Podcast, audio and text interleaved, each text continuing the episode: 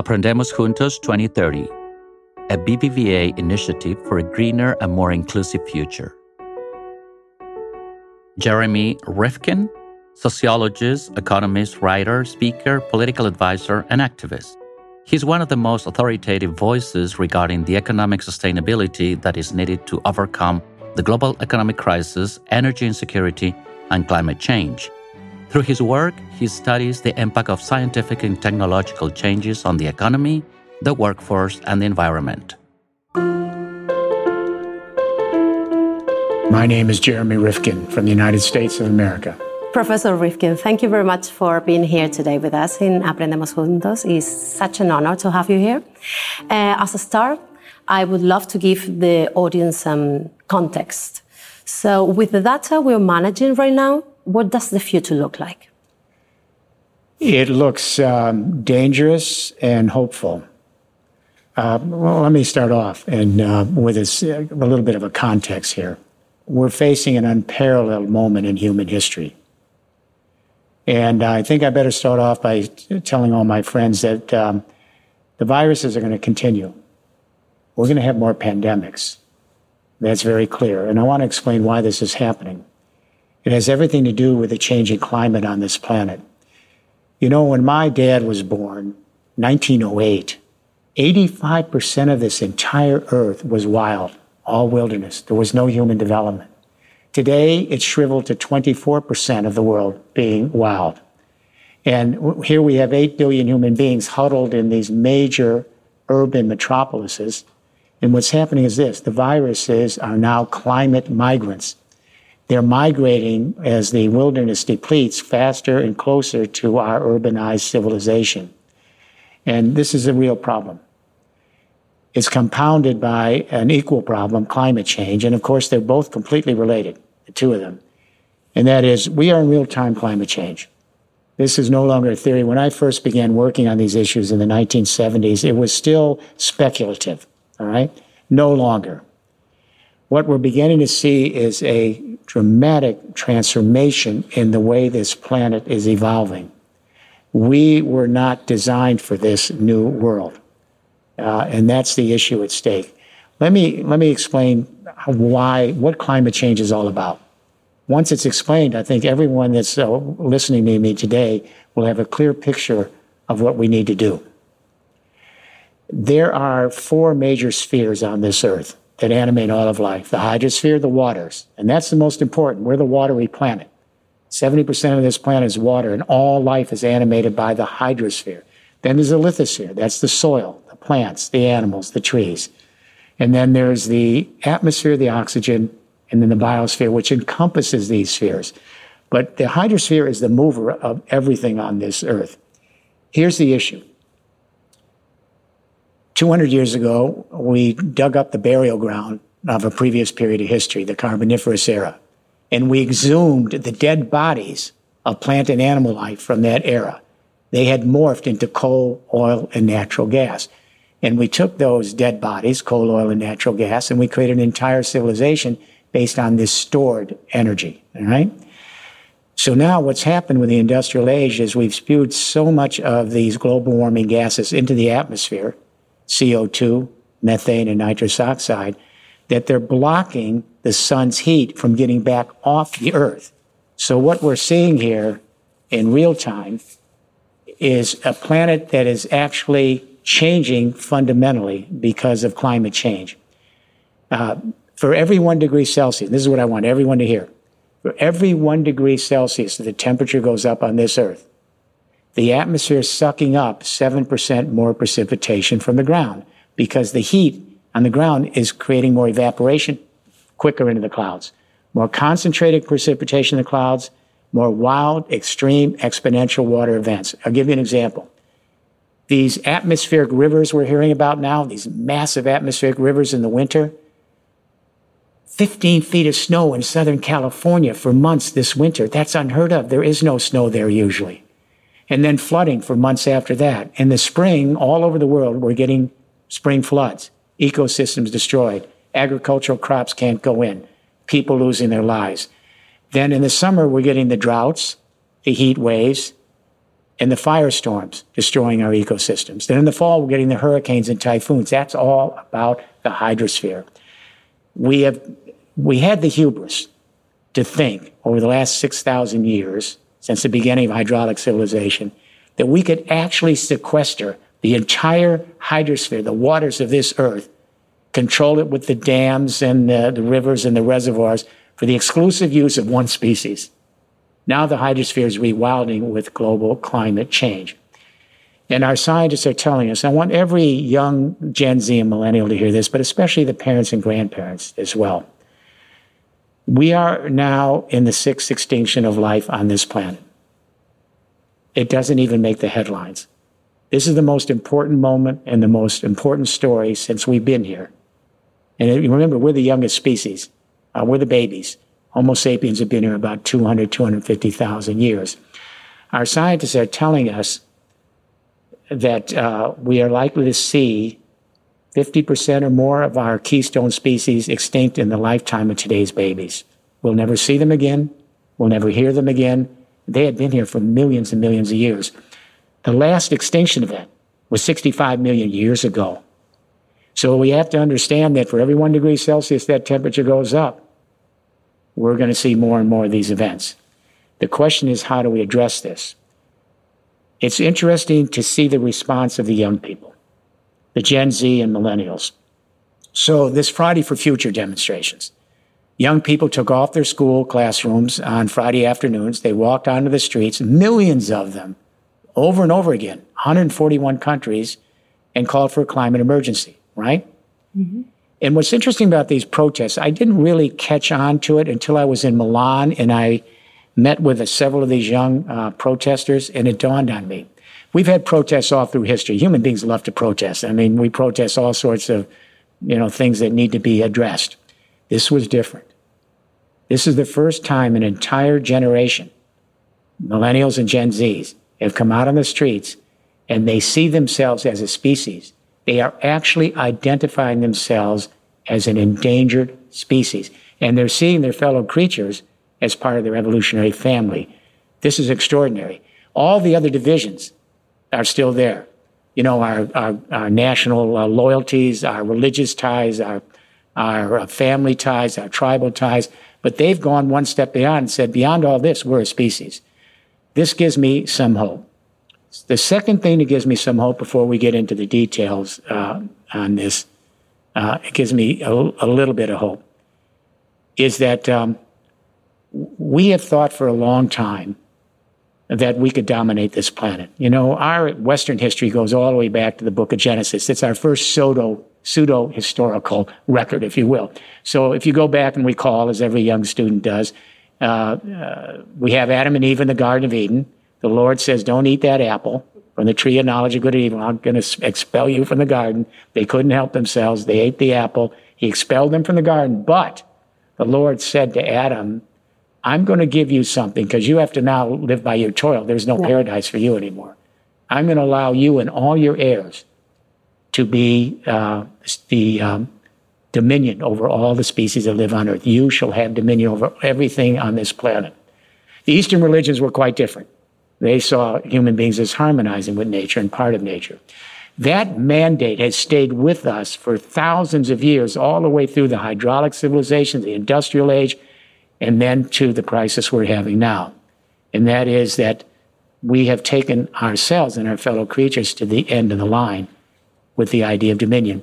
Now I think we're beginning to realize, this is a big change in consciousness, like the Gen Z seeing themselves as a species.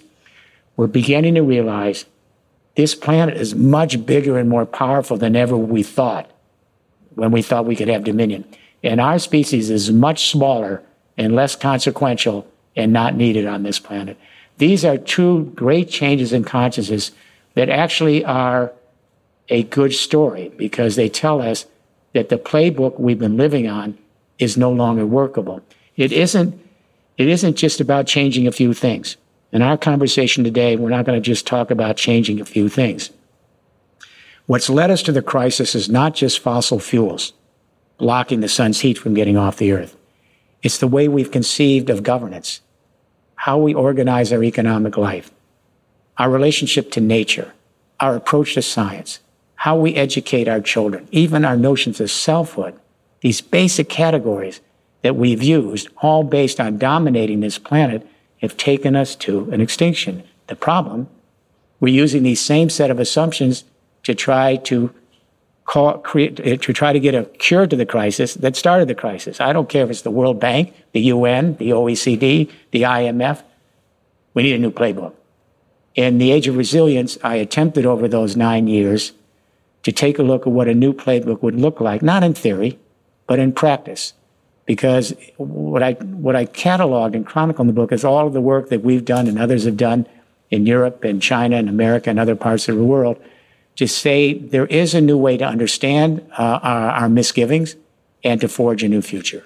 You say in your book, In the Age of Resilience, that what put us here is uh, our culture of efficiency, right? And you talk about resilience and biophilia. And I would love you to explain what is the role of resilience for this new future and what does biophilia mean? All right. Those are big topics. Uh, let me go back and provide a frame of reference for efficiency. The interesting thing about um, uh, our species is that um, we are the only species that creates elaborate infrastructures to bring large numbers of people together as a social organism to maintain life. All right? Uh, uh, let me share an anecdote. Uh, back around the year, I think it was 2001, uh, Romano Prodi came to the U.S. Embassy here in Washington. He was president of the European Commission, twice the prime minister of Italy. He sat me down, and I knew I was in trouble. He held my hand for one hour. Okay, wouldn't let go. He said, Look, uh, you spent a lot of time uh, in, in the US, 25, 30 years. They're not moving. Come to Europe for the next 25 years. We're going to address climate change. We're going to create a new playbook. We're going to address this issue. We're going to change the world. I took him on it, up on it, got a lot of frequent flyer miles over the years. But what's interesting about it is when we sat down in the EU, we asked a question that no one had asked. We said, from an anthropological point of view, what are the great changes in economic history? How do they occur? If we know how they occur, maybe we'll get a roadmap and a compass here in the EU and the rest of the world for a new uh, journey. And when we look back at history, we found something that's not in the textbooks. I had written about it here and there. Yeah. And that is that all the great economic paradigm shifts, there have been seven or eight major ones, they all share the same common denominator. That at a moment of time over a civilization, four defining technologies come together. It's usually serendipitous. New communication technologies, new sources of energy, new modes of mobility and logistics, and new ways to organize water. When those four technology changes come together, they fundamentally change every aspect of our life. They change our temporal spatial orientation. They change the notions of governance, our ways of organizing economy, our social life uh, etc. And this is something that's important for, for folks to hear because they think infrastructure is just, isn't that just uh, like the roads we go on and the bridges? No. Governments don't create infrastructures. These infrastructures that serendipitously come together with new technology breakthroughs, they determine the kinds of governments that could operate within those infrastructures. Mm-hmm. All right. There's variation, but you can't go outside. Same with the temporal spatial orientation and our, the way we organize economic life, et cetera. So for example, every organism has to operate the same way. If you take a look at every cell in every organism, they have to have a means to communicate, a source of energy to stay alive, some motility or mobility to maneuver, and water. So this isn't rocket science. Our, our social organisms our infrastructures that allow us to come together in much more complex ways. So you asked about the temporal spatial orientation. Let's take a look at that, that concept efficiency. I started writing about that about 40 years ago. I, I don't think many people paid much attention to it back then. Uh, because we thought efficiency is just the way of nature. Doesn't every species try to be more efficient? No, this is a completely new concept. Through all of our history, uh, we've been here. Hominids developed about 800,000 years ago, Neanderthals about 300,000 years ago. Uh, our species, Homo sapien, 250,000 years ago. We have a lot of um, Neanderthal blood in us. If you take your DNA test, there's quite a bit of, D- of DNA. But what's interesting throughout our history, We did what every other species did. We adapted temporally to the rhythms of nature. Every organism has myriad biological clocks. Right now in my cell, there's biological clocks in my tissue, in my organs, and they are moment to moment temporally adapting to the rota- to the hourly changes in metabolism, mm-hmm. the rotation of the earth every 24 hours, that's circadian rhythms, the seasonal rhythms as we move across the planet, mm-hmm. moves across the sun. That's how every species adapts. It's adaptivity, not efficiency. What's interesting is that uh, in in the modern age, we we began to have a love affair with efficiency. It was emerging all the way with the hydraulic civilization, but it really came to bear, and I'm not going to go into a long song and dance about it, in the modern age. And here's what efficiency is. It's, it's divorced from nature. It's based on the mechanical operations of an industrial system, all right? Uh, when we set up time zones, for example, around the world, is to actually make the, the planet adjust to us rather than adjust to the planet.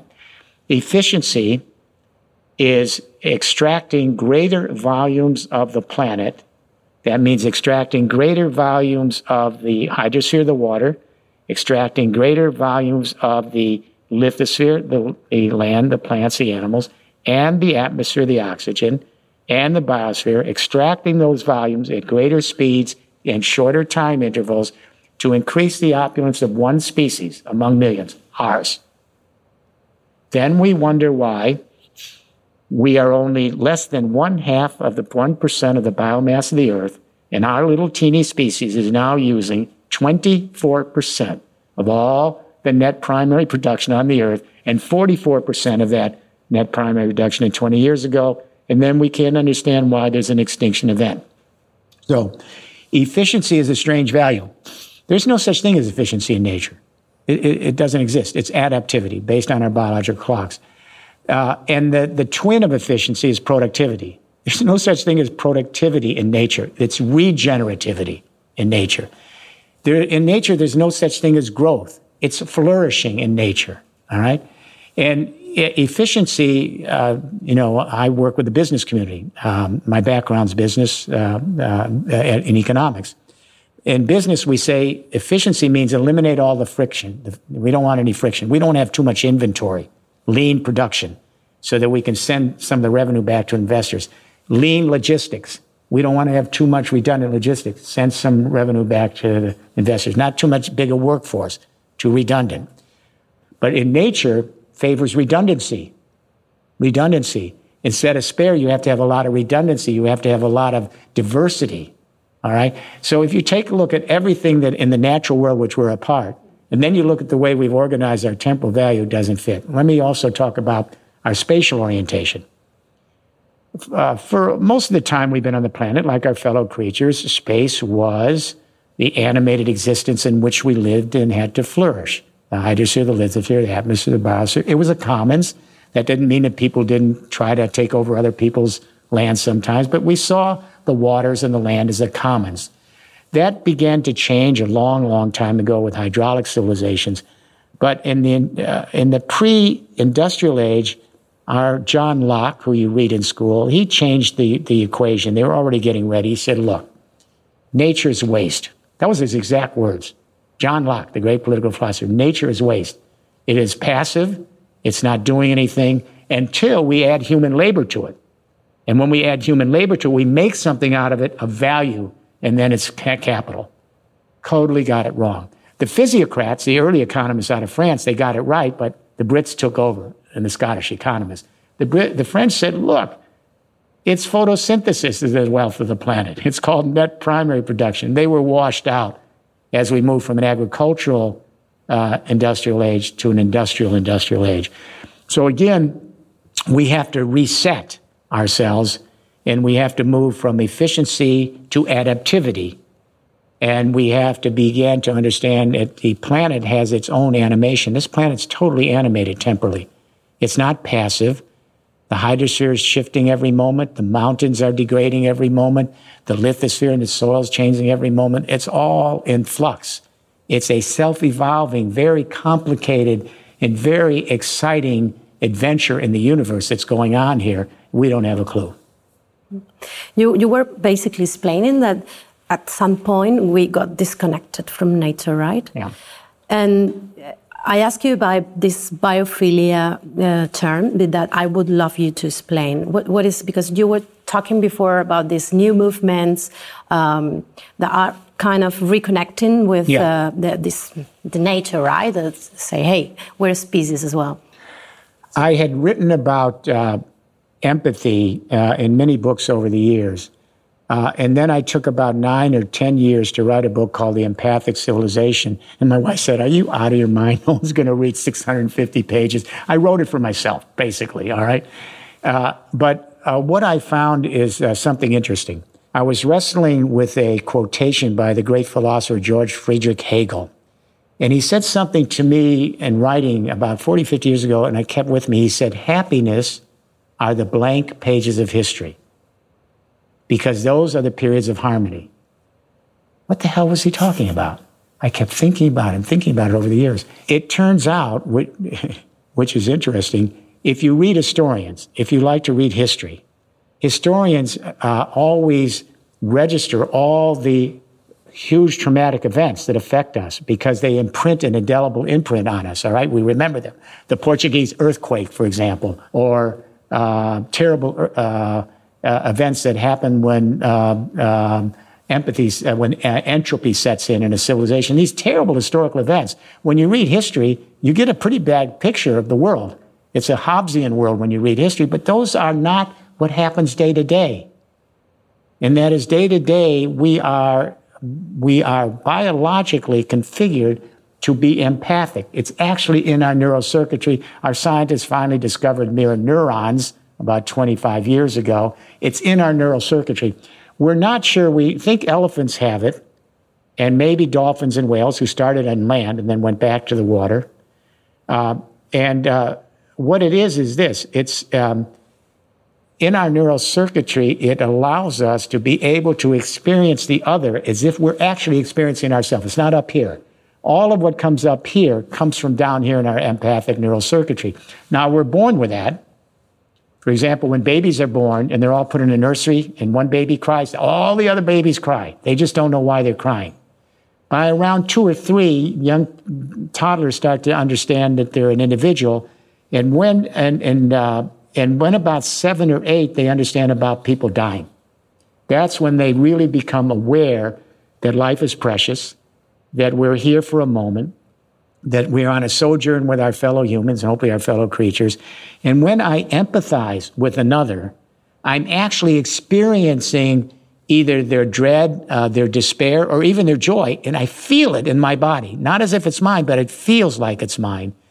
This is an extraordinary value, but it can be inflated or it can collapse, depending on your culture, depending on parenting, depending on the society one lives in. So empathy is actually our strong suit. Uh, it allows us to cooperate. There are moments when empathy expands. Uh, for example, forager hunter societies, uh, they had empathy, but only for blood ties and family relations. If you were another tribe in the next valley, maybe a demon. All right? When we went to the great hydraulic civilizations, the big dams and the dikes and thousands of people in, in urban situations, um, that's the same time that all the great religions formed. It's not a coincidence. All the great axial religions formed when the great, uh, great hydraulic civilizations came in Mesopotamia, the Indus Valley of India, the Yellow Sea, Yellow River, Yangtze in China, uh, Mesoamerica. And because when you brought large numbers of people together who are not blood related, how do you get them to empathize? The great religions, you became the parent figure. So if you were, for example, a Christian in first generation Rome, and you came in from all across the empire, and you were all alone, no more blood ties, no more local goddesses, Jesus became the father figure, the greatest empathic figure in history. And so when Christians would meet each other with their robes on in the, in the Roman streets, they would kiss each other on each cheek, which Europeans still do. Hello, brother. Hello, sister. And they would die for each other. When you get to the modern age, nation states, the new father and mother figure were your nation states. They were a fiction. You know, when they created Italy, uh, the uh, premier of Piedmont said, now that we've created Italy, how do we create Italians? Because they were all different ethnic groups. In France and all these countries, these were fictional realities, but eventually public schools, common uh, celebrations, common calendars, and eventually the French all see themselves as a fictional family and will all die and live for each other and give their lives for each other. There have been moments of, of empathy expanding and then completely being destroyed. Now, these young people, they are into a new stage of empathic consciousness. It's quite extraordinary. They see themselves as a species, they see their fellow creatures as part of their family, and they are extending empathy to what we call biophilia consciousness. E.O. Wilson, the great biologist at Harvard, before he passed away, wrote a little book on biophilia. Uh, he wasn't the first to introduce it, but he made the point that there are two things that we know are in the neural circuitry of human beings. One is parenting, the parental regard. All of our uh, ancestors had that, and empathy in the neural circuitry. He just didn't develop it. So these young people now are beginning to sense an empathic engagement, not only to each other, but their fellow creatures. When those, that polar bear mother with the little polar bear cub on that ice sheet in the Arctic. You saw that advertisement over the years, and they couldn't get off the ice sheet. It was melting. Everyone cried. When that little koala was taken out of that tree burning with their paws in Australia two years ago, everybody cried. We understand this. What we have to realize is that Thomas Hobbes and those guys got it wrong. We're not this terrible uh, creature that's always looking out for our own interests. No, that can happen. It depends on one society. But in our neurocircuitry says that's not our basic instinct. That's a secondary instinct. So I think the young people are beginning to create biophilia consciousness. The problem is all those other forms of consciousness that are no longer on the ascendance, they're still here. They'll battle because they want to hold on to their sense of what a community is. So right now, as I speak to you this today, there are still ideological wars going on right now. There are religious wars going on right now this morning all over the world. There are tribal wars going on right now all over the world where these old forms of consciousness are threatened. And now the young people are saying we are a species. That is, a, that is both a hopeful sign and it's a threat. So there's no guarantee here. It depends on whether we are at a moment in history where we're ready as a species to come together. And um, the possibility is there the question is, will we be up for it or will we not be able to uh, be tested and be able to take the challenge? As you know, this is an educational program, and with empathy and com compassion as key elements for the future, and with education following this efficiency model uh, right now, how do you think education can foster um, empathy and, and compassion in young people? Let's start with the basics, our biology. There's a, I think, of, of all the sections in the uh, Age of Resilience, the section that uh, resonates with me the most is rethinking what a human being is as a creature. And that gets to the basis of re educating ourselves. In the Western tradition, as I mentioned uh, just for a moment, um, uh, uh, we've always thought of ourselves as independent of nature, the masters of nature. God gave us nature as our kingdom to control. The Eastern religions were better Taoism uh, and uh, Hinduism and Buddhism, the philosophy of Confucianism. They at least understood that human beings are part of nature. We harmonize with nature. Have they strayed from that? Yes, but at least it's still in their cultural DNA. Um, but in the Western tradition, we, we thought we, we could dominate nature. Now, something has happened that's so extraordinary. And what I'm about to say is going to give hope to every young person and every grandparent that wants their grandchildren to to make it, and every parent. The National Institutes of Health, the most august scientific institution in the world, and in Washington, D.C., four blocks from my office window in Bethesda, Maryland. They have inaugurated a new project which most people don't know. It's going to change everything. It's called the Human Microbiome Project. This project re educates the human race. And what they've discovered in the Human Microbiome Project is this we are an ecosystem. I want everyone to hear what I said. I'm not talking about a metaphor. All the great scientists in America in this project are saying, guess what? Every human being is an ecosystem, literally, not a metaphor. So, uh, in our ecosystem is, ch- is changing moment to moment like the rest of the ecosystems. For example, our body is changing every moment. We think of our mature skeleton, everyone has a mature skeleton, and that you have that for your lifetime. Uh-uh. The human skeleton is totally replaced every 10 years. You have a completely new skeleton every 10 years, a completely new liver every 365 days. Uh, stomach cells are replaced every month. There are a few cells uh, that stay in our body for a lifetime since birth. Some of the lens in the eyes, some of the uh, uh, the cells in the in the brain, the phosphorus for our teeth, etc. But they then go somewhere else. So every moment, the water from the hydrosphere comes into our body in the form of molecules. That's 60% of the body. All right. And then that water is maintaining the metabolism in every cell. Then those molecules go somewhere else. They don't disappear. All the water on this planet was here from the beginning of time and to the end. It doesn't disappear from the planet. But also the elements from the lithosphere are coming into us at every moment. The phosphorus in my teeth, they came from the mountains. The mountains were degraded by the waters. The waters degrade the mountain into, you know, uh, into the sediment. And then all the little elements like phosphorus and all the other elements in the sediment and the soil are taken up by the plants and the animals. Then they come into my teeth and the phosphorus goes somewhere else. It doesn't disappear. So our bodies are moving as a semi-permeable membrane every single moment. That's an extraordinary.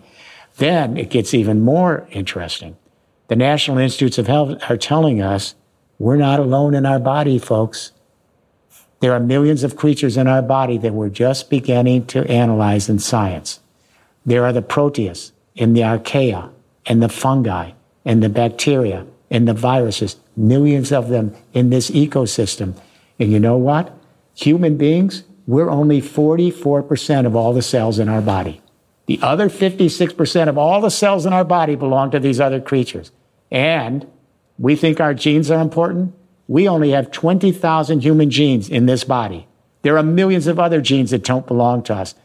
This is an amazing adventure. We're realizing each of us is unique, but we are at every moment a medium in which the hydrosphere, the lithosphere, the atmosphere, and the biosphere is coming into us in the form of atoms and molecules and organs and tissues. Then they're going somewhere else. Maybe another human, another animal, maybe into the soil. This is an amazing experiment in the universe. This is so hopeful, younger generation. We don't have to be afraid of nature because we are it. We don't have to hide away in a virtual world of the metaverse and scared to go outside. Mm. You know that 90% of the day in America, people are indoors. It's true in most industrial countries. And seven hours a day around most of the world, we're on a screen. And now we're given the metaverse. Now, I have no problem with the digital world, as you know the third industrial revolution infrastructure is all digital.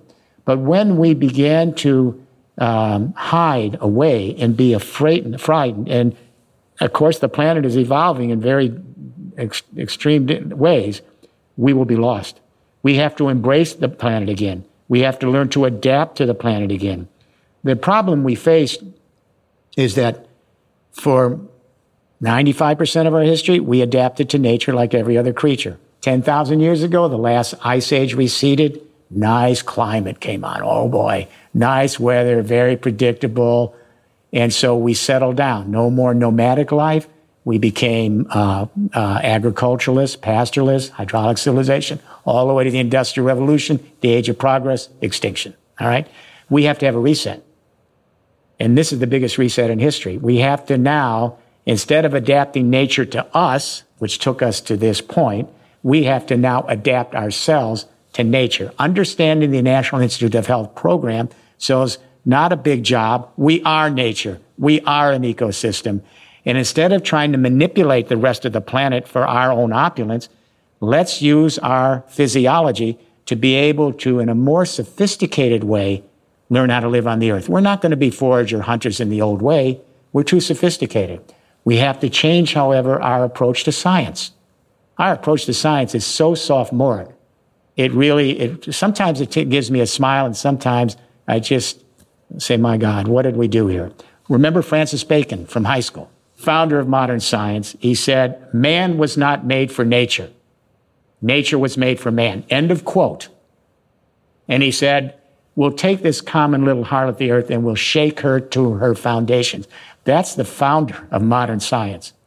And the idea of modern science was we detach ourselves from nature and we become objective observers. And using induction and deduction, we force nature's secrets out so that we can then commodify them, propertize them, extract them, and use them and consume them. All of modern science is based on objective, deductive, and inductive science. Throw it away. It's taken us to an extinction event. The good thing here is there is a whole new approach to science emerging within the scientific community, in the academic community, and this is a real, real step forward. It's called complex, adaptive, social ecological systems modeling. It's a mouthful. I call it CASES, C A S E S. And what we're learning is that our academic disciplines are too siloed. If you're a chemist, you only know about chemistry. If you're a physicist, you only know about physics. If you're an economist, you only know about economics. They don't talk to each other. But the planet is very complex. The planet is not dead passive matter to be extracted. The planet is moving at every every moment. Let me let me back up for a moment. We tend to think of space as structures, objects, and forms that are passive, all right, and atemporal, and can be extracted, propertized, commodified. But the point is, there's a completely different approach to nature to understand that its patterns and its processes and it's not objects and structures. Everything's moving at every moment. There is no such thing as an object at a moment. Alfred North Whitehead, the great philosopher of the 20th century, got it. But two guys that are more recent, uh, Norbert Wiener, who created cybernetics, and Bertalanffy, general theory, uh, systems theory, they both say, hell, everything's a process and a pattern that's moving, evolving, and changing moment to moment in a planet that's completely alive and animated. Our forager hunter societies back way back when, they understood there was an animated earth. They were animists. We need to be animists in a new way to understand a sophisticated way. So the academic disciplines are starting to cross the borders. The physicists are working with the anthropologists, are working with the ecologists, are working with the literature people. And we're beginning to understand this complex world re- requires a systemic approach across disciplines. We need to understand that the planet is alive, its patterns, its processes, its flows, and to adapt to us, our disciplines have to be able to work together to anticipate and respond to nature, which is part of us, rather than to preempt and take and dominate. That's the reset. We have to go back and understand nature in a more sophisticated way. That's a new approach to science, a new approach to academic life that will serve us well. And this is, uh, I started working with an old friend, Rusty Roy, passed away years ago, one of the great scientists in the country. We started working on this in the 1970s, and he created Science Technology Society curriculum, the first interdisciplinary curriculum. But now the younger generation of academics break open the walls. And that approach to academia needs to be clinical. You cannot just learn in a room. We have to learn out in the natural world. We have to have clinical teaching, service learning, so young people from grade school on don't see ecology as a course. It's an ecological framework for all the other courses. All right. And therefore, uh, beginning in first grade, we do this. Germany, very interesting. They have forest schools, thousands of forest schools. We've got several hundred in the U.S. So during the COVID pandemic, these forest schools took off because parents were going nuts, the kids were going nuts. And so forest schools, they take four and five year old kids even three, four or five year olds, and they have an ecology guide. 365 days a year, they take them out into nature. Rain, shine, snow, doesn't make any difference. There's no shelters, no nothing. And they let the kids explore life. And uh, it's so exciting. The young people love it. They remember it the rest of their life because it's, uh, they see freedom as inclusivity. Uh, our generations have always seen uh, freedom as exclusivity, the right to be autonomous, not beholden to others, in charge of our own destiny, as long as we don't uh, hurt someone else's chances. For a younger generation, freedom is exclusivity is death because they're all connected in, in, in networks, right? They're all connected networks. The little kids are learning about networks. And so all of a sudden they're out there in nature and they see a whole swarm of bees come and they, they spend 30 minutes on it, thinking about it. so exciting. And they are creating biophilia consciousness when they do studies of what little toddlers dream about when they're four, five, and six years old, you know what they dream about? Over 60% of their dreams are about animals, little animals. They identify with them. They identify with them. So we've got to get our young people out. And these forest schools are very exciting. This is the future. And it has to go from forest schools to grade school to high school to university to graduate schools to the business community. And I want to know your opinion on what the role of education um, is to build this, to design this new future. Well, I'm in some conversations now with universities that are uh, uh, interdisciplinary around the world, and we're looking to put together. Uh, there's quite a bit of conversation in the last two years. We're looking to put together a global consortium, uh, beginning with the universities, um, uh, but also with the high schools. We've done it in some regions. Um, um, our global team, as I said, we we were principal advisors who established the Third Industrial Revolution uh, for the EU, China, and some of the plan that went into the US plan. Uh, but we spent a lot of time in regions. And I'll give you one example. Uh, we spent 10 years in Hauts-de-France. That's the industrial region of France, 10% of the population. The president of the region came and he said, Will you do a, a, a plan for a third industrial revolution transformation for the region? And I said, Uh uh-uh, uh, won't do it. He said, What do you mean you won't do it? I said, It's a waste of your time and a waste of my plan because we'll do a plan It'll sit on some shelf. You'll have a press release, and some minister will announce a pilot project. We're too late for that.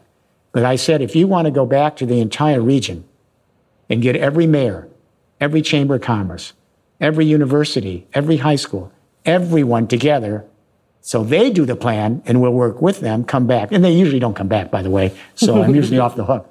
This guy was extremely on it. He came back months later and said, well, everybody's lined up.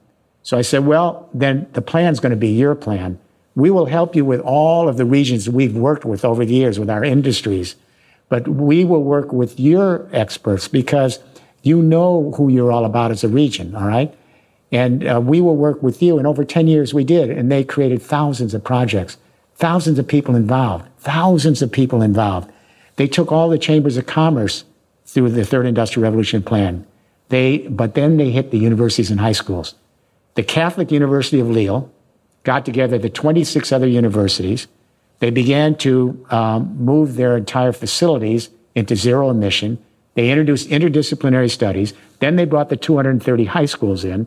The Catholic University of Lille has clinical learning. So all of the students have to learn in teams. And each team, members of the team have to teach each other. The professor is still the guide but they have to be able to help each other because learning is not something I own, it's something I share. So the idea that knowledge is power, Francis Bacon, bye bye. Knowledge is the ability to have experiences of our sociability in the world. So team learning, they haven't eliminated grades, but you pass and fail with your team. And then they now have clinical learning. In America, we call it service learning. Starting, they have to go out in the community and work with the knowledge in the community and work with the ecosystems they're in. This, if this can be done there, this region, and all everything else, they've created tech, tech parks, new jobs, businesses. We didn't do it. We work with them. They did it. And what I'm saying to everybody listening to me, every region in the world can do this tomorrow morning. You often talk about uh, on how digitalization and artificial intelligence are transforming the job market. And now I want to um, know how can we prepare our, the young generation for this new job market? What kind of competencies and skills do we have to? We have to go back to what I said earlier, and that is to know how the great economic paradigm shifts occur. Because those paradigm shifts create the new uh, opportunities, the new business models, the new employment models, the new way we organize our economic life together. So, as I mentioned, uh, when you look at the great economic paradigm shifts, they all share four common denominators new sources, new ways of communicating, new technologies to produce energy, new sources of mobility and logistics, and new approaches to water. So they are what every organism needs. And that is a way to communicate, a source of energy to stay alive, some kind of mobility and motility, and they have to have uh, uh, water and a habitat. so our, our, what we call a social organism are the infrastructures of society, right? Uh, and they create all the new opportunities. If we take a look at the first industrial revolution in the 19th century, British Isles. Mm-hmm. So the communication revolution was steam power printing. All right? No more manual printing, too slow, those old German print presses. Steam power printing mean you could have something new, cheap books for public school textbooks for something called school public education. Otherwise, we wouldn't have had the money. And then they created newspapers and journals so we could communicate. Then the Brits put a telegraph system across the British Isles in the last half of that century. That communication revolution combined with a new source of energy. They went from denuding the forest for energy, there were no more trees, they went to coal underground for their energy. And then they created the steam engine and they put the steam engine on rails for railroads. Railroads allowed us to have urban development. And then when you put them all together, communication, energy, mobility, the railroads, then they put in the first sewer systems and water piping into homes and factories. That took us to national markets because we brought everyone together as a social organism. It took us to nation state governance. It took us to shareholding companies, stockholders. No monarchy could afford all this. Second industrial revolution, the U.S. were the opportunities. Uh, the communication revolution, Alexander Graham Bell, the telephone, I mean, the whole continent, boom, instant communication uh, at the speed of light. In fact, at first, people didn't believe it was real. Do you know the word phony in English? The word phony? Not really. It means you're not real. That they used to, when people talk to each other on the phone, they'd call you a phony, not real, because they didn't believe it, that it was really happening. So, communication revolution, the telephone and then radio and TV. The energy revolution, cheap Texas oil. We didn't need coal anymore. The mobility revolution, Henry Ford put those automobiles out, internal combustion engine, road, then rail, ocean, inland traffic, air. The, uh, the habitat revolution, our semi-permeable membrane, our skin, we went from urban to suburban habitats all over the world. All right. We went from national markets to globalization. Oh, and global mediating institutions like the World Bank, the OECD, the, the UN, et cetera. That second industrial revolution, by the way, peaked. We know when it peaked. July 2008. We actually know the month. That was the month that Brent crude oil hit $147 a barrel on world markets. It was a record. The whole economy shut down that month. We saw it coming. Why the earthquake? Everything depended on oil and does and fossil fuels. It's not just powering our cars or heating our homes. It's uh, our pharmaceutical products and our cosmetics and uh, our uh, synthetic clothes and uh, construction materials. So when oil goes over 80 a barrel, everything else goes up. And inflation goes up and we're, we're in trouble. So where are we now? Second industrial revolution is sunsetting. It's on a deathbed. There's no one in the business community or government that I work with that thinks that we are still in the sunrise of the fossil fuel based industrial civilization. It's all stranded assets, right?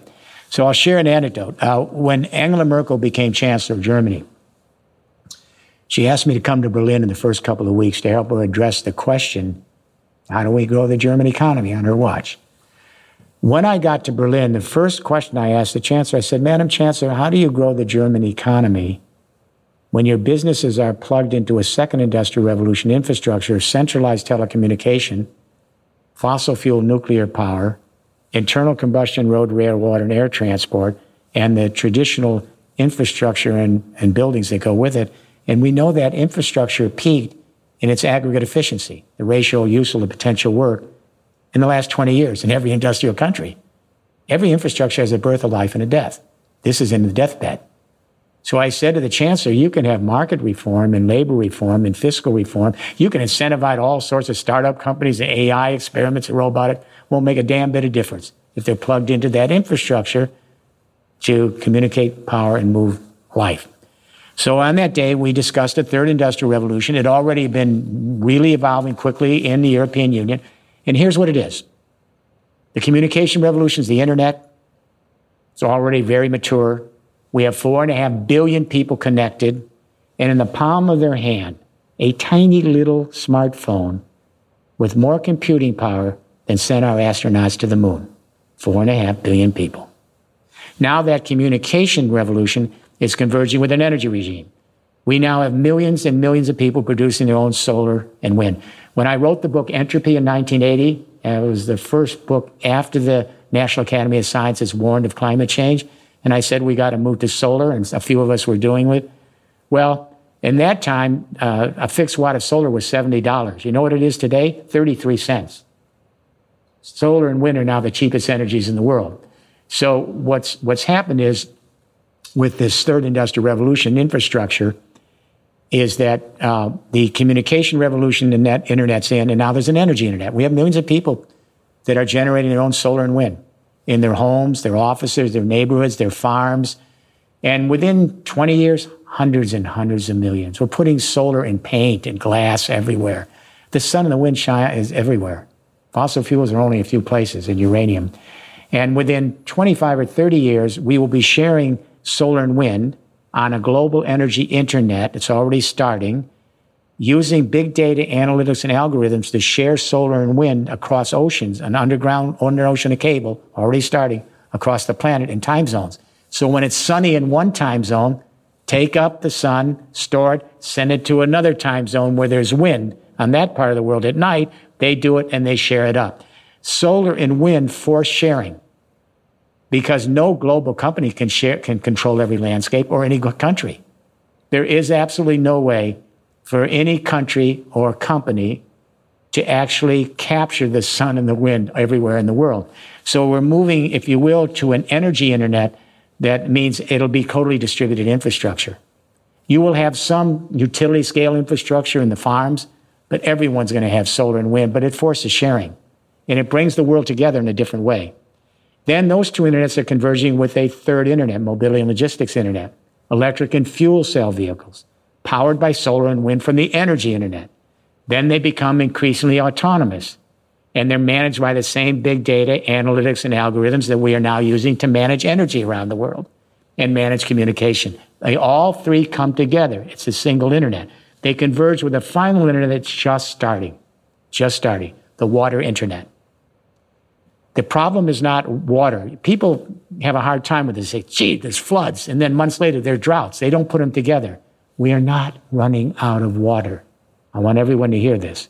The water that's been on this planet has been here from the beginning. It will be here to the end. The question is not water. It's now when the water comes, where and how much. For 10,000 years, we had a pretty predictable climate. We knew all of when the water would come, when would the snow melt, it would be appropriate time for the, for having the fields with water so you could put the crops in. Then in the summer, there'd be less water. And then by the fall, there, there wouldn't be any water, but the crops were in and everything else. Well, now the hydrosphere is changing its mind. So we're developing a water internet where we're beginning to harvest the water when it comes in your home, on your roof, in your community, in, in what we call sponge cities. And then you have underground cisterns, and it's happening now, starting to scale. Mm-hmm. So you keep the water where it is, and then you can move it with the electricity internet and the water pipes when you need it for human consumption, for industrial use, and even hopefully for irrigation. And then we're mixing that with desalination of the oceans. 340 million people now rely on all their water from desalination. So there are all of these promises, things together that take us into this new world. And that's where the jobs are and the businesses and the new opportunities. So when parents say to me or grandparents, can we do this? Our global team that did the plans for with Europe and China and the U.S., our U.S. plan, uh, and this is based on industries, not academic theory. This is what we know the market can do, what the technology do can do, what the financing is that is available, what the returns on investment. It's all open source. Anybody can look at our website and see the 500 page plan. Much of it went into the Schumer plan. Uh, we think this can be done in 20 years in terms of the market and technology. What's missing is political will. We need a new generation in political will. We need the millennials and Gen Zs because the older generation, and I'm not blaming them, when the young people come to them and say, We have an emergency, it's a climate emergency, an extinction event, and the local regional government will say to them, You know, we agree with you. This is a really serious problem, and it's one of the most serious problems that we're dealing with. The moment the kids hear it's one of the most serious problems, how can anything be more serious than the extinction of life on earth? We need a new generation of young men and women going into political office because the old codes, the old regulations, the old standards, the old interest in the fossil fuel industry, it's time for a new generation of political leaders. And then we can move this thing forward. Uh, the opportunities are enormous. Remember, I said crisis creates opportunities. So when we talk about the new jobs and businesses, I'll leave you with one more. All the real estate in the world has to be completely changed. The existing real estate has to be retrofitted, it has to be redesigned, it has to be uh, resilient to earthquakes and to climate disasters. That's got to be done right now. Think of the jobs in construction and building materials and uh, real estate. It's enormous. Robots and AI do not do any of this. It's ridiculous. I mean, I'm, I'm all in favor of developing whatever we can in digital technology for the third industrial revolution infrastructure. But robots and AI do not put solar panels on roofs, and they do not steward uh, eat water ecosystems. It's too complicated. All right, it's it takes too much dexterity. So there's a room for the metaverse, but we it's childish. It's naive to think that we're somehow going to create a second world and be able to completely distance ourselves from the planet we live in. It's almost humorous if it weren't so sad. Wake up, grow up. That's what I would say in within the, the, within the halls of government. Let's get the young people in there. We've got a lot of young men, especially young women, going into government now at high levels. They're the future. The Gen Zs, the millennials.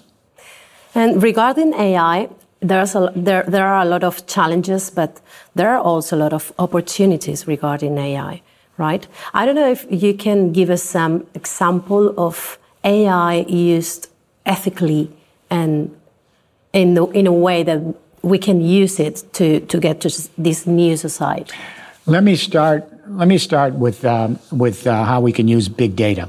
All right, because as you know, the third industrial revolution infrastructure that we've evolved over the last uh, well since 1995, we started. It's all digitized. All right, communication internet, energy net, mobility, logistics internet. Let me give you an example. There's a system called GRACE, G R A C E. It's just a bunch of satellites. Not even expensive. It's incredible. What GRACE does, those satellites, they, they monitor every square foot of the planet every moment in terms of change in gravity. And by understanding the change in gravity, they can use that with the data to determine exactly what's happening. Is the soil depleting? Uh, is there water that uh, they're losing the water in the hydrosphere? They can take a look at everything going on in climate change at every moment. Um, it's extraordinary. And then that data can be used. So you create a new calendar. Instead of just knowing what's the weather for the next seven days, you can know in every place of the earth what is actually going on with the hydrosphere and the lithosphere and the atmosphere and the biosphere. Moment to moment, it's almost free. It's very inexpensive. That's the use of data that really makes sense in a world where we have to steward the planet. One of the problems with over relying on data, and as you know, there's a big section of the book on that, is that uh, big, big data is all based on something that's already happened. so it doesn't tell you about what's about to happen. It's so ridiculous to think. It's so naive. Sometimes I don't know whether to smile or to frown when I think about what goes on in Palo Alto and all these folks in the high tech labs. It tells you what has happened. But the problem is, and the opportunity is, this planet is evolving in ways we've never seen in 65 million years, and it's all in one century. And we think past data somehow is going to tell us how to deal with a planet that's completely animated, always has been. It's in movement at every moment. The hydrosphere, the lithosphere, the biosphere, the atmosphere.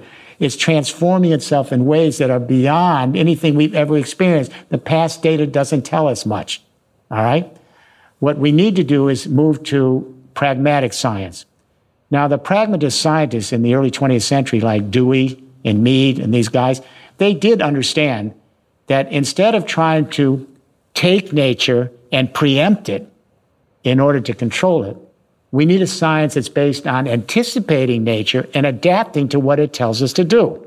Because we are nature. Since we are an ecosystem, I would say, our responsibility, um, our biological clocks try to adapt. Mentally, we have to be able to use complex thinking and systems thinking to anticipate what's happening. And then when it does happen, respond. Anticipate, respond. Do not preempt and control. That's taken us to extinction. So there's a role for big data. Well, they forget one important thing that the most uh, important part of our neural circuitry is our empathic impulse in our neural circuitry. That allows us to be able to understand what life is all about and be able to flourish. All right. Big data uh, has cannot be empathic. Empathic requires mortality. It requires a life and a death. When people are empathic, it's a realization that if I feel somebody else is suffering, their grievance, and I can experience it as, as, my own in my neural circuitry. I know it's not me, but I can experience it that way, or their, their joy. What I realize is that we are kindred spirits at one moment of time. We're sitting here on this planet, and we are kindred spirits. And what I feel in them, I feel in myself. The way empathy emerges a child has kind of a sense of it, and then when they can see themselves in the mirror, they know, okay, I'm, I, i am a human being. When they're about eight years old, they learn about death. That's a big deal. That matures empathy if you have good parenting, if you have proper, as Mr. Bowlby would have said, proper uh, uh, empathic uh, engagement. But um, to understand, to be able to understand the world we live in, we have to understand that, mor- that mortality and life is the animating force.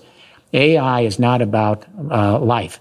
All right. So to say that they're going to replace human beings, empathy is the way we engage with each other as kindred spirits on this planet. There is no AI, and I would venture to ask any one of them how you're going to have empathy in a machine when it has to do with living beings attached to other living beings. Whether it's noticing a, a wounded fox that we have to, uh, to take care of, to understanding that each of us has a one and only life and we share it with each other. We're kindred spirits on this planet. And when we get old, we become old people, I can tell you the things we most remember are those experiences of empathic engagement. That's our memories. It isn't how much we made in money. It isn't anything like that. It's the empathic moments, either experiencing someone else's joy, their jubilance, or their grievances, so that we can understand life is so precious. It's the precious quality of life same as we experience it with another being. Could be your pet dog. All right? So, my God, let's get off this idea of the singularity and immortality. Let's grow up here. There's a room for digital technology. There's a room for data. There's a room for analytics. And we certainly use it in the third industrial revolution infrastructure. But nature is much more complicated than anything they're ever going to be able to do in Palo Alto. And uh, we're best off if we learn to be humble, to engage, and to be open to what the planet brings us so that we can live and flourish on it. Changing the subject, Dr. Rifkin, um, you defend collaborative and inter- interdependence between, we were talking about this before. Um, but this is divorced with the concept of success that we have now.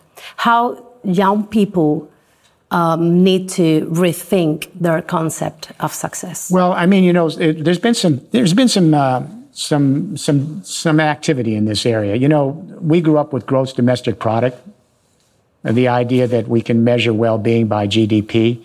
Uh, it wasn't a very good measure. Even the guy who created it in the 40s apologized later, because GDP measures everything. If if you are building a tank or or, or, or a, a nuclear bomb, that's GDP. If you're creating new prisons, private prisons, that's GDP. Uh, if you're cleaning up toxic waste dumps, that's GDP.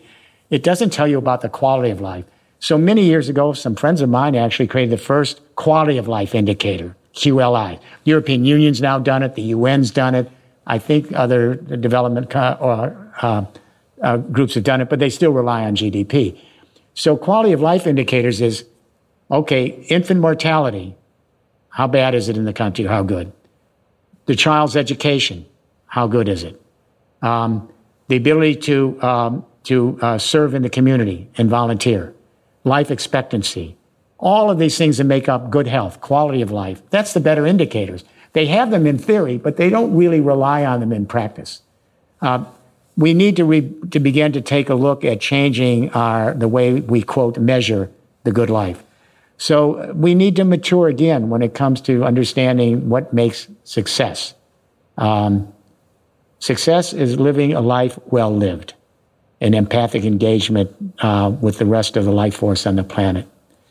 Uh, when we go out into, uh, into nature, They, they've done experiments. I, I have this in the Age of Resilience book, actually. Um, they take a look at what makes people happy. It's the simplest things. And Japan, is kind of the test story because in Japan, the work ethic went crazy and they had a term for it. People were dying at their desks 24 hours a day working. They were the first 24 7 society, 24 hours a day, dying at their desk. Finally, people just walked out and they went into the local park or forest and they just took a walk. It was spontaneous. They couldn't stand it anymore. And guess what? What they found, the scientists then studied it, of course, and it's called uh, forest bathing. Okay, forest bathing. They go out and just walk in the woods. What they found in study after study is that uh, our internal biological clocks are entrained to the natural world. The more we're isolated from that, the more it undermines our health. A one mile walk, just a slow walk in the forest, without even thinking about it, it completely changes your metabolism. It's not up here, it's in your physicality. It changes the entire metabolism of the body uh, so that you calm down, your system is working better because it's actually biologically trained those clocks to nature. You don't have to think about it. They've done study after study after study. So that's why we've got to get out in the physical world. We can't present it on a screen in a video and say to the young people, now you understand ecology. You've just seen a 20 minute video with a lot of excitement. No, that's not how to do it. A lot of this is common sense. Sometimes it's embarrassingly simple, but it's also profoundly it's a profound understanding we need to have. Mm-hmm. You put the, my feeling is that you put the responsibility on, on the political will, right? But I want to ask you, what would you say to those citizens that they just live their lives without caring and putting the responsibility of what is going on in the planet to others? Well, because in our day to day life, sure, there's the day to day things we have to do. I wrote a book, for example, called Beyond Beef in 1990, Rise and Fall of Cattle Culture. And when I wrote that book, not a single environmental organization in the world would endorse it. It was too frightening for them. All right, things have changed. It's taken 30 years. Yeah, reduce your beef consumption. All right. I mean, eh, you know, if you were if you were from another uh, part of the universe and landed here, you would think cattle were the dominant species. They take up 23% of the remaining land mass of the planet. The methane they produce is 24 times more potent than CO2. And 40%, 30 to 40% of all the food grain we grow, the wheat and barley, it all goes to cattle. well, people don't have enough to eat. So there are things we can do in our everyday life. A young generation are becoming vegans. That's extraordinary. And new families, and they're bringing up their children that way. There are all sorts of things we can do. I don't want to go into all the day to day things and don't use plastic and all that kind of stuff. But what I'm saying is, as parents, it's a matter of how do we uh, acclimate our children to the natural world. That's number one. Now, the good thing in Europe is you still like your weekends to go out into nature, all right? We need to acclimate our children when they're little babies not to be afraid to have biophilia consciousness. Um, we need to let them have their children steward their fellow creatures. We need to let uh, the parents, when they are uh, with their children through the school system, make sure those school systems are preparing them for living in a in a in a in a world, all right, and not a geopolitical world, a biospheric world. Uh, there's so many things parents can do, but also every person that's working. There are people working in all sorts of jobs.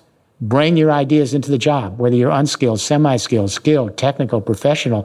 There's all sorts of days around the water cooler or on the internet when you're working with fellow employees. You can think in a different way. You can think in a different way in your particular job that you're doing, your responsibility. And I should say, ecosystem services are going to be the huge employment because they require massive amounts of intelligent labor. And you can be trained to anybody, intelligent labor, to steward ecosystems. And again, robots and AI don't steward ecosystems. Try to imagine a robot and an AI trying to figure out how to steward all of the life force in some small ecosystem. It just can't be done. So there are lots of ways we can do it in our personal life as parents, as young people going through the school system, as employers and employees in the workplace.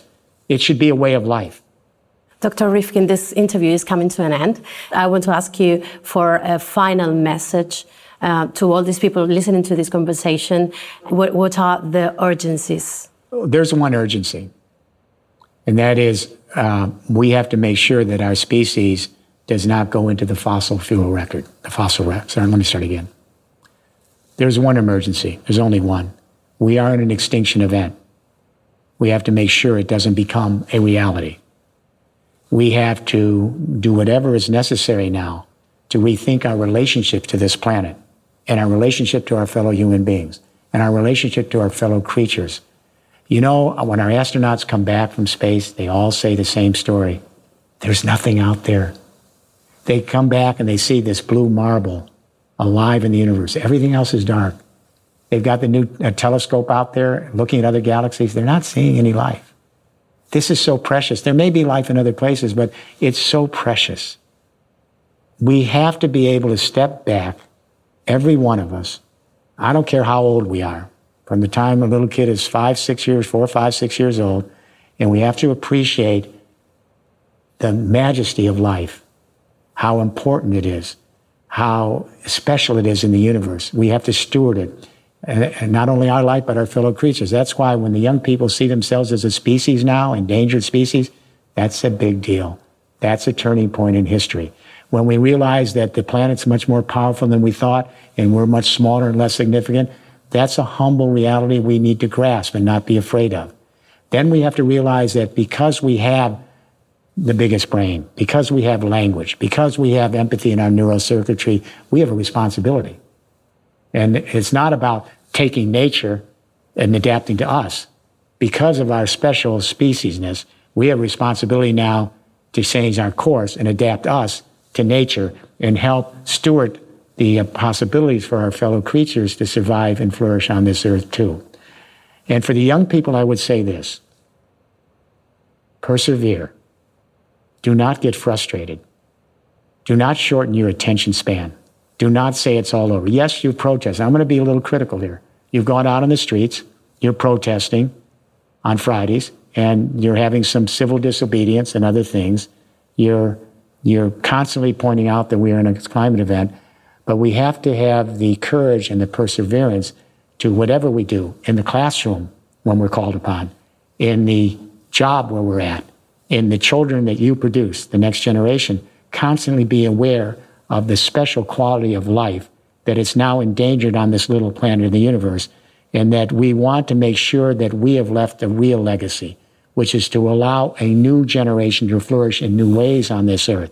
It won't be the way we're flourishing now. I'm not going to kid people.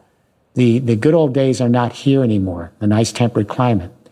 We're going to have to flourish in new ways. It may be a more Spartan, but quality of life rather than a quantity of life. It may be that we'll have more periods of nomadic migration and lesser periods of sedentary life. But you know, we've been a nomadic species all through history, all right? And we always think we're sedentary. The average American moves nine times during their lifetime, all right? Millions of people immigrate all the time. The biggest industry is travel and tourism. So I want to leave you with this thought. The Smithsonian Institution, our great anthropology museums in America that everybody visits when they come to America, they did a study uh, recently. It's eye opening, and this will give everyone that's, that's hearing this, this will give them hope. They did a study and they said, How did human beings survive? All of this time. Hominids have been here 800,000 years ago, our ancestors, then Neanderthals 300,000 years ago, then our species about 250, 200,000 years ago. How did we survive? The old story that you and I grew up on is, well, 10,000 years ago, the last ice age receded. We don't know what happened before that. The last ice age receded. Nice climate, good weather. We settled down to agriculture, pastoralization, hydraulic civilizations, all the way to industrial revolution. Yes, now we're in an extinction event, all right? But then the Smithsonian said, well, how did human beings then travel the whole planet? How did they cross oceans? And they went back and they looked at the geological record and they said, oh my God, we got it wrong. Here's how we really survived. Hominids emerged about 800,000 years ago, right? And at that time, there was a change in the orbiting of the planet. The orbit of the planet tilts, and it changes in its tilt. And as the tilting changes, it brings it either closer to the sun or further from the sun. So there was a change in the tilt of the planet 800,000 years ago, and that tilt forced a change in climate every 100,000 years since. So we would have 100,000 years of a complete ice age, then 10,000 years of warming, then another 100,000 years of ice age, 10,000 years of warming, then another 100,000 years of ice age, then 10,000 years of warming. Eight cycles of this till the last ice age deglaciated 10,000 years ago. How did we adapt to this? That's extreme change in climate. And what they concluded is that our species is perhaps the most adaptive mammalian species on the planet. We may be one of the most adaptive species with the exception of viruses. That's what I would say. Why? Big brain, large neocortex, and language. We can share what we learn over history, and then we can bring it on to generations not yet here to give them a frame of reference on where they want to go. And then we have, and this is what I would say, we have empathy in our neural circuitry. We are born to cooperate. That doesn't mean that sometimes we don't slaughter each other, kill each other, but that's not our normal neural circuitry. That is not our normal neural circuitry. So even passing the oceans, they wondered how, how did the Pacific island nations get life before the modern times? Well, it turns out Polynesian, the Polynesian boaters, they would learn in Polynesian islands, those thousand islands, they learned how to go out in their little boats and watch the stars. And then they actually watched the stars because they were fixed. Then they would watch birds, and they know if the birds were out in the ocean, then they would go back to an island, they'd follow them. And most important, they watched the motions of the waters. The waters were changing this, uh, each moment. And they could memorize this unbelievable amount of information and go island to island across the entire Pacific Ocean. This is an adaptive species. And what I say to every young person, if you think we can't make it, gotta understand, we are one of the most adaptive species that ever been on the planet. We took a wrong corner, turn, and we tried to force the planet to adapt to us. That was only 5% of our time here. Now let's reset and adapt back to the planet with sophistication, with complex systems thinking, with interdisciplinary studies, with biophilia, biophilia for our young people, with an understanding that life itself in this universe is here right now. And we've got to do this every moment of every day. We will experience life as joyful, even if it's difficult. We will flourish in new ways that may not, may be more Spartan and not quantitative. We'll have a better life. This can happen. It needs to be done today. I love your hope at the end of the conversation. Dr. Rifkin, thank you very much for uh, being here with us in Aprendemos Juntos today. It's been such a pleasure. And thank you for your time and for sharing your knowledge. Thank you.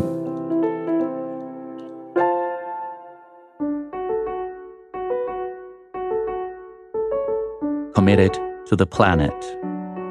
Aprendemos Juntos 2030 a BBVA initiative for a greener and more inclusive future.